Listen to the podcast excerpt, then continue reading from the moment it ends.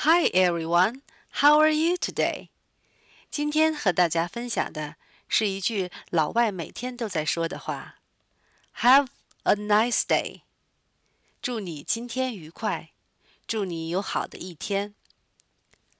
Have a nice day. Have a nice day. Have a nice day. Have a nice day.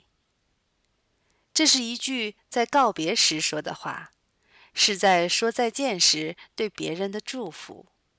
不管在哪里，学校、商店、办公室，人们在向对方告别时就会说一句 “Have a nice day”。